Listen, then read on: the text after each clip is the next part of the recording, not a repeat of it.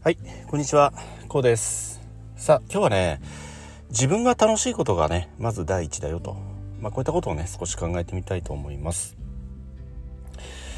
はい。まあ、何をするにしてもね、え僕たちは、まず、自分がね、興味のあることをね、えー、まあ、手始めに、まあ、取り掛かると。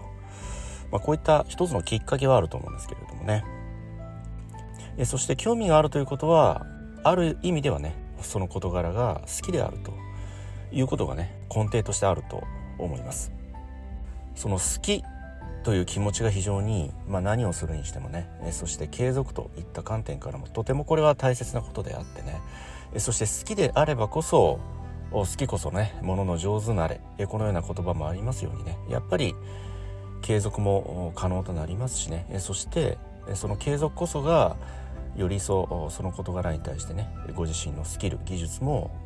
向上飛躍的にま磨かれていくと、まあ、このような効果も大変期待できるわけなんですよね。なので何をするにせよね何をスタートするにせよまずその事柄に興味があってね。そして自分がその事柄に対して好きであると、うん、とても大好きだと、まあ、このように胸を張って言えることがまあとても重要なことだとね、えー、考えております。ではね、えー、まあ例えば何でもいいんですけど何かをね、えー、今始めようとね、えー、した時にその事柄に対してね好きであると大好きなことなんだと言えるかどうか、まあ、これをね問いかけてみた時におそらくなんですけどそのスタート当時というのはその本当にこの事柄が自分にとってね好きかどうかこれがねはっきり言えないと思うんですよ。まそれはねどういうことかというとまずまだその事柄に対して取り組んでないからなんですよね。うん、そのその事柄に対してある一定時間ね取り組むことによってその事柄がご自身にとってね本当に必要なものなのかどうかそして本当に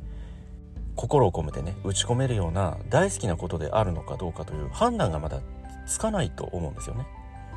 うん、なのでその取り掛かりというのはもちろんね興味があるですとかやってみたい。このようなねいわゆる好奇心でも結構だと思うんですよね。うん、まずやってみる、うん、まずやってみてさまざまなプロセスを経てね時間をかけて労力をかけた先に本当にねご自身にとってその事柄が必要なことであってね。えそしてこれからもね一生それこそ一生かけてでも取り組んでいきたいと思えるような事柄、まあ、こういったものに成長した時にある意味では大好きなことなんだと、うん、とてもこの事柄は自分に必要なことであってね。愛すべき大好きなことであると。心からその時に初めてね胸を張って言えると。このような状態になると思うんですよね。うん、ではねそこまでこう突き詰めないと、うん、そこまでこう達観する域にまでいかないと好きと言えないのかと、まあ、このような考え方もあるんですけれどもそうではなくて、まあ、僕の大好きなね、えー、大変尊敬しております松下幸之助さん、えー、この方もねこのようなことを言っておられるんですよね、うん、まず好きになるということなんですよね。大変この言葉も重みのある言葉だなと僕はね、え、考えておるんですけれど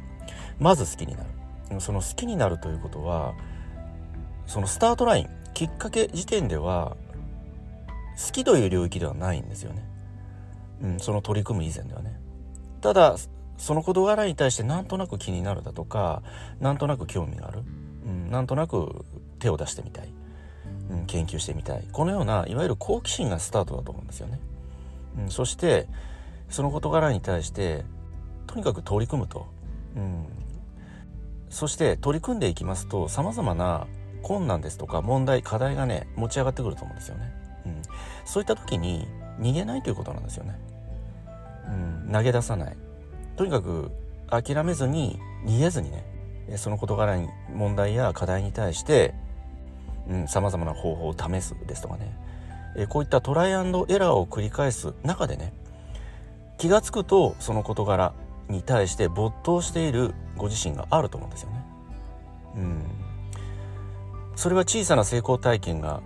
あったりですとかその事柄やその問題や課題に対してね疑問を抱きトライアンドエラーを繰り返す中でね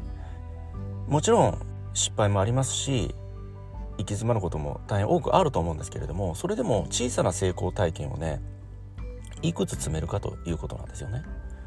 そのような小さな成功体験を数多く生み出すことによってね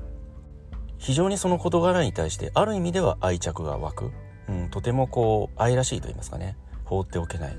もう自分の人生の一部だと。このような、まあ、感覚になってくると言いますかね。そうしますとご自身の人生にとってはねかけがえのないなくてはならないものと、まあ、このような存在になってくるわけなんですよね。うん、そうしますと、まあ、その頃にはおそらくねその事柄が大好きだと、うん、とても大好きなことなんだとこれはもう胸を張って言えるこういった領域にね入ってきます。うん、ですのでその松下幸之助さんが言われたねまず好きになるといったこの言葉の真にある深いところにある意味はねそのプロセスを楽しむということなんですよね。うん、もうその楽しむというのはもちろん先ほど申し上げた通り数多くのね失敗がもちろんねあると思うんですよね。思い悩んだりとても苦しい思いをしたりですとかね、うん、あると思うんですけれどもその中で一つ一つ小さな成功体験を積み上げていく、うん、このような全てのプロセス全ての過程を楽しむということなんですよね。うん、その楽しむといった過程の中に結果としてねまず好きになるといったこのような、まあ、一つの行動思考がね、え僕はあるのだとこのようにね考えております。えですのでご自身がねまず興味を抱きやってみたい、ね、このことに対して取り組んでみたいと思われたことこういったことに対してねまずまずね取り掛かるんですよね。スタートを切ってみるやってみる。えそしてやりながら考える。やりながら考えていきますとね